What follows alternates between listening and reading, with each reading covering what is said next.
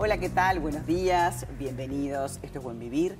Vamos a hablar con el doctor Roberto Suárez. Él es especialista en reproducción humana, es el director de la Clínica Socioamericana, es un columnista de nuestro programa, un amigo. Bienvenido, Roberto. Nos encanta tenerte porque hemos hablado durante todo el año este, de justamente este tema, ¿no? De la baja natalidad, de la manera de concebir, de las dificultades que hay cada vez más en gente joven.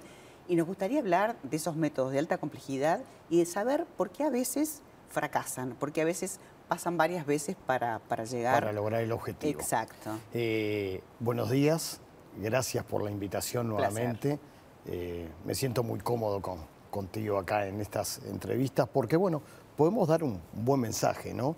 Y dar información que a veces el paciente no la tiene y vos sabés que a veces en la consulta eh, el paciente no pregunta algunos detalles que pueden ser mínimos ¿eh? o, que considera que de repente no es el momento adecuado para averiguarlo y saca información de estos Yo como paciente te pasa que vas con tantas expectativas a escucharte claro. y después se va con un montón de preguntas y ¿cómo no le pregunté esto, esto y esto? Y muchas veces de estos programas es que, que terminan siendo educativos, el paciente saca datos, saca datos por lo menos este, mínimos para luego eh, llegar a una conclusión más importante con su profesional ¿eh? en una próxima consulta. Por lo tanto, eh, es muy bueno y yo me siento muy cómodo en ese sentido. Este, vos estás encarando un tema que realmente es trascendente. Y fíjate si es trascendente que estamos hablando de la falla de la fertilización in vitro. ¿Qué pasa cuando no nos va bien? Porque cuando el resultado es positivo, se terminaron todos los problemas, eh, la pareja queda, o la paciente, pues, porque puede estar sola, quedan sumamente satisfechos, contentos y empiezan a planear otro estilo de vida, pero cuando los resultados son negativos hay un montón de interrogantes, hay dudas, eh, hay preguntarse un por qué. Porque además, María, muchas veces cuando hacemos el tratamiento y cuando estamos haciendo la transferencia de embriones, que es el final de ese tratamiento de alta complejidad, eh, damos un pronóstico y muchas veces el pronóstico pasa a ser positivo. Tenemos buenos embriones, buen endometrio, la transferencia salió perfecta, soy positivo, tengo buenas expectativas. Y el paciente se va con esas expectativas. Luego recibir, el resultado negativo es doloroso. Es, eh, hay que ponerse en el lugar de esa pareja o de esa paciente que viene con toda una expectativa de meses, con mucha ilusión de años. La pareja, el paciente y a veces toda la familia cuando, cuando está en conocimiento del proceso. Pero te agrego uno más, yo, el médico. Todos tenemos una buena expectativa. La clínica, los integrantes de la clínica, de la NERS hasta los biólogos, todos tenemos expectativa como cada paciente. Y es difícil recibir el negativo. Inmediatamente la pareja quiere saber ¿Qué pasó? ¿Por qué pudo no haber tenido éxito si en un principio pensábamos que estaba todo en forma correcta? Y yo te voy a decir lo que siempre le digo a las parejas. Este, primero, hay elementos que reproducción asistida seguimos sin conocer. Hay elementos que seguimos sin diagnosticar, elementos moleculares, ¿eh? este, que no podemos determinar con exactitud por qué un tratamiento que muchas veces están dadas todas las condiciones para lograr el éxito, no lo logra. Sin duda, primer elemento, y hay que ser sincero, tenemos un tope en el conocimiento. Todavía nos faltan elementos para ver este, lo, micro, lo mínimo, lo molecular, lo bioquímico, que no lo estamos determinando. Yo igual siempre le digo al paciente, cuando yo no te doy una respuesta concreta y te digo el problema es este, hay mejor pronóstico cuando no se sabe el problema que cuando se sabe el problema. Cuando se detecta la situación, muchas veces es insalvable. Sin embargo, cuando caes dentro de la estadística, ¿eh? que no logras embarazo, pero estaban todas dadas las condiciones, el pronóstico es mejor. ¿Cuántos, eh, qué porcentaje es favorable? Yo te diría que entre el 40 y un 50% podemos esperar que eh, esa beta, ese examen de sangre sea positivo. Bien. Por supuesto, luego Igual va a caer... es alto y con el tiempo fue mejorando Claro, también, ¿no? claro, pero además luego igual va a caer ese número ¿m? con las pérdidas, los abortos espontáneos. De todas formas, acá, como primer elemento a tener en cuenta como falla de la fertilización in vitro, está la calidad embrionaria. No tengas duda que ese es un elemento trascendente. Y la calidad embrionaria, María, viene de la calidad de los óvulos y la calidad espermática. Por lo tanto, la calidad de los gametos es fundamental para generar embriones de buena calidad embriones de buena calidad, embriones eh, que los dejamos evolucionar para transferir a día 5 y llegan con una calidad óptica a día 5, tienen muchas más chances de implantar que aquellos que son de mala calidad.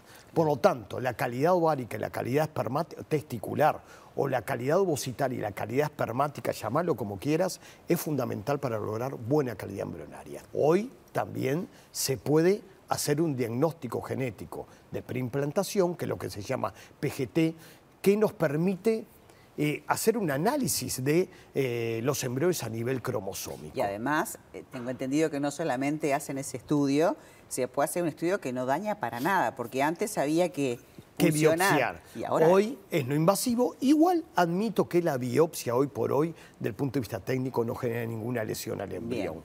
Pero lo importante es que si hacemos un diagnóstico genético, además de la visión y poder clasificar a ese embrión morfológicamente como muy bueno, y el diagnóstico genético nos muestra que es un ADN normal, que cromosómicamente ese embrión es normal, la tasa de embarazo es sumamente alta y es excelente. Sin embargo, podemos transferir embriones morfológicamente excelentes, diagnosticados genéticamente como sanos y la paciente no quedar embarazada también. Pueden haber causas inexplicables, pero también hay un elemento fundamental que es el endometrio. Hoy se le está dando mucha trascendencia al endometrio. Eh, el endometrio es la, mm, la mucosa eh, interna del útero, es la cara interna del útero, es un tejido funcional, porque a veces está y otras veces no está. ¿Cuándo deja de estar? Cuando la paciente menstrua, ya no hay endometrio, cae todo. ¿Cuándo empieza a generarse en la etapa proliferativa? Los primeros 15 días del ciclo de la paciente, en la cual los estrógenos empiezan a influir sobre las células endometriales y esa es la parte proliferativa del ciclo. Luego viene una parte secretoria, en la cual hay secreción de progesterona. Pero lo importante es que vos no podés poner cualquier embrión en cualquier endometrio en cualquier momento. Hay un espacio que se llama ventana de implantación, que está entre los 19 a 21 días. Hay que colocarlos en ese momento. Por lo tanto, eh, la calidad de la transferencia y la calidad de ese endometrio estamos viendo que es fundamental. Están apareciendo test que son realmente muy buenos, que nos permiten hacer un diagnóstico genético del endometrio para ver cuándo está la ventana de implantación. Qué buena. Mediante secuenciación, mediante diagnóstico genético, se determinan como 290 genes a nivel endometrial que cuando están presentes indican que la ventana de implantación está presente. Y eso permite no hacer el diagnóstico de la ventana de implantación para ese ciclo, porque tenés que hacer una biopsia de endometrio, pero sí permite saber que esa paciente la ventana de implantación la tiene en tal fecha o la tiene corrida, para hacer entonces una transferencia a posterior con más exactitud de la ventana de implantación. ¿Qué pasa con esas pacientes que tienen endometriosis? ¿Qué es la endometriosis? Es otra cosa. Eso es tejido endometrial del que estamos hablando fuera del lugar indicado. El tejido endometrial tiene que estar en la cara interna del útero. A veces hay tejido endometrial a nivel de los ovarios, a nivel de las trompas, a nivel de la pelvis, a nivel del colon. Se ha visto tejido endometrial hasta a nivel de la fosa nasal. Wow. Entonces, ese es un problema. Esa es la endometriosis, que no sabemos por qué viene ni por qué se va muchas veces. Pero eso puede, entonces, puede causar pérdida Claro, de bebés. Totalmente. ¿Por qué? Porque cuando sangra el endometrio, sangran esos tejidos fuera del útero. Wow. Y generan un sangrado que no solo da un dolor muy importante, sino que da fibrosis. Por ejemplo, en el tejido ovárico tenés focos de endometrio, sangran cada 30 días y eso fibrosan el tejido. Al generar fibrosis en el tejido, quitan folículos primordiales. Y por lo tanto el tejido ovárico empieza a sufrir. Y empieza a sufrir la calidad ovárica. Conclusión entonces de este tema para ir cerrando esta nota, que sé que es difícil abordar el tema, pero son temas de conversación con la mamá, con el papá, y de volverlo a intentar. ¿Cuántas Sí. veces se, se intenta un Eh, procedimiento eh, así? el único problema de, de- de volver a intentarlo em, los tratamientos no generan una patología en la mujer. No generan, no está relacionado, por ejemplo, la estimulación ovárica con el cáncer de ovario. No, no se encuentra estadísticamente un aumento en esas pacientes. Tampoco hay alteración del endometrio ni del útero. Eh, lo que pasa es que es muy difícil desde el punto de vista emocional. Eh, estoy convencido que las parejas cuando ven que están acompañadas y que nosotros vamos de la mano con ellas, son parejas que, aguantan más. Te agradezco, Roberto, haber venido a hablar de este tema, que es un tema difícil además de soltar, pero es un tema del que hay que hablar. Le voy a pedir a nuestra psicóloga que venga a hablar contigo este tema. Me va a encantar. Gracias, Roberto. Por favor, María, muchas gracias. Nosotros con este tema eh, nos despedimos hasta mañana para encontrarnos tempranito con más buen vivir. Chao.